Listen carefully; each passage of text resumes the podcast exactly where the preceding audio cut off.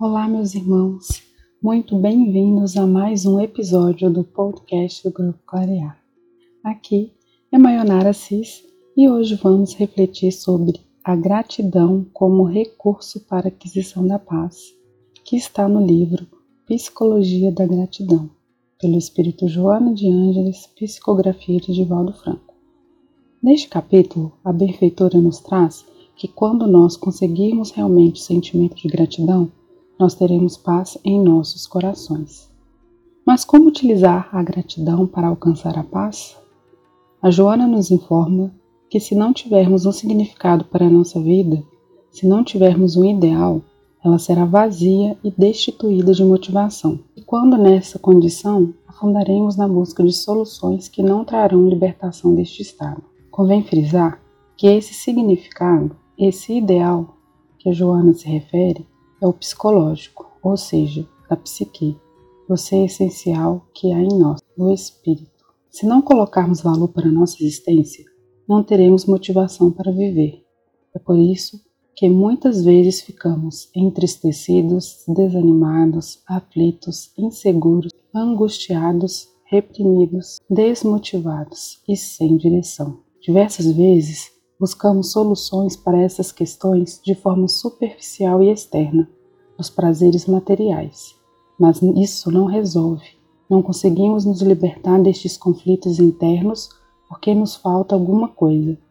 E essas soluções superficiais jamais vão preencher o vazio existencial, que é a causa desses tormentos, pois se trata de valorizar a vida, a vida espiritual, desenvolver nossas potencialidades. Precisamos aprender a nos interiorizarmos, buscar dentro de nós a resposta para que possamos mudar o nosso sentido de viver, mudar nossa existência, trazer significado para a nossa vida. Então, quando nos sentimos assim, com esses conflitos internos, vamos buscar um valor, razões para sermos gratos por essa existência.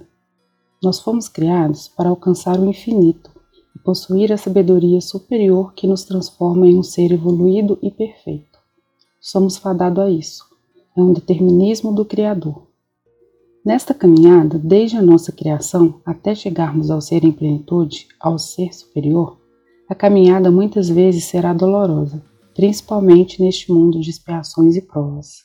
Lembremos-nos que dor e sofrimento não são sinônimos e que o diamante, antes de se tornar um cristal de inigualável brilho, está bruto e precisa passar por um processo de remoção da ganga, ser trabalhado e polido para que ele realmente possa brilhar como uma estrela.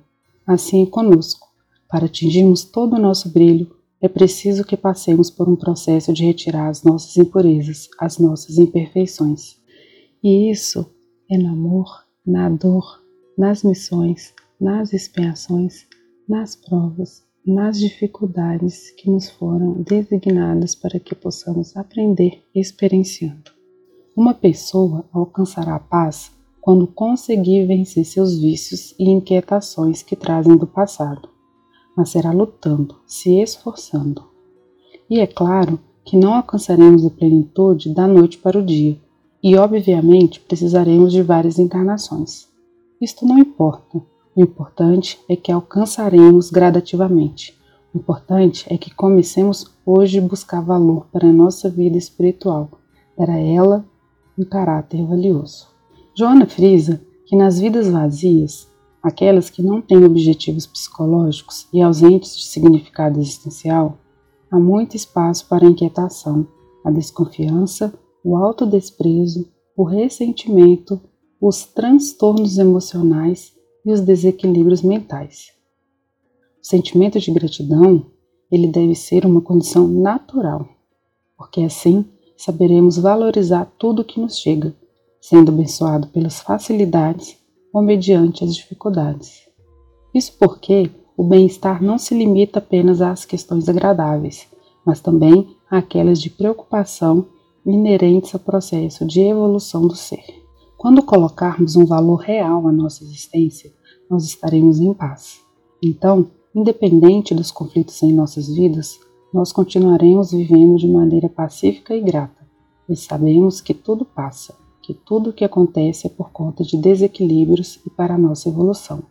Quando alcançarmos o equilíbrio através da paz interior, buscando harmonia dentro de nós, buscando compreender os ensinamentos de Jesus, compreender o que todos os benfeitores vêm nos trazendo, o sentimento de gratidão aparece, pois não importa se estou em alegria ou em provas, o sentimento de gratidão está presente. Dito isso, Joana cita o exemplo do apóstolo Paulo, que afirmava que se comportava da mesma forma sempre. Na alegria, demonstrava gratidão pelas bênçãos e na dor ainda agradecia por poder confirmar a grandeza de sua fé e de sua entrega. Quem só espera acontecimentos bons na vida não aprendeu a viver e desconhece que os acontecimentos variados, todos eles, inclusive as dificuldades, fazem parte do plano existencial. Parafraseando Joana, neste aspecto existem três tipos de pessoas: as que nem sequer agradecem as dádivas que lhes são oferecidas, estando sempre reclamando e insatisfeitas. As que sempre agradecem as coisas boas que acontecem, mas esquecem de agradecer as dificuldades e os insucessos que não aconteceram, e as que sabem agradecer as alegrias, as dificuldades e as dores, entendendo que tal acontecimento encontra-se na lei de causa e efeito, Portanto, somente lhes acontece o que é de melhor para o seu processo de evolução. Não existem pessoas privilegiadas, nem mesmo aquelas que parecem totalmente felizes. São as provas e as expiações. A encarnação é um recurso que Deus utiliza para que possamos vencer, crescer e desenvolver os valores adormecidos na essência do ser. A expressiva maioria das pessoas vive de maneira automática, que nem sequer percebem os mecanismos existenciais, as possibilidades de desenvolvimento da inteligência e dos sentimentos. Quando se aprende a agradecer e a louvar, certamente a saúde integral se constituirá. E Joana finaliza informando que viver na Terra é uma excelente ocasião de avançar no rumo da imortalidade feliz. Então, vamos nos munir de gratidão para que possamos atingir a maturidade psicológica para que possamos aprender a dar o valor existencial para a nossa vida e vivamos mais pacíficos. E essa, meus irmãos, é a reflexão de hoje. Uma semana de muita paz para vocês. Que os ensinamentos do Mestre Jesus estejam sempre em nossas ações. Paz e bem, até a próxima!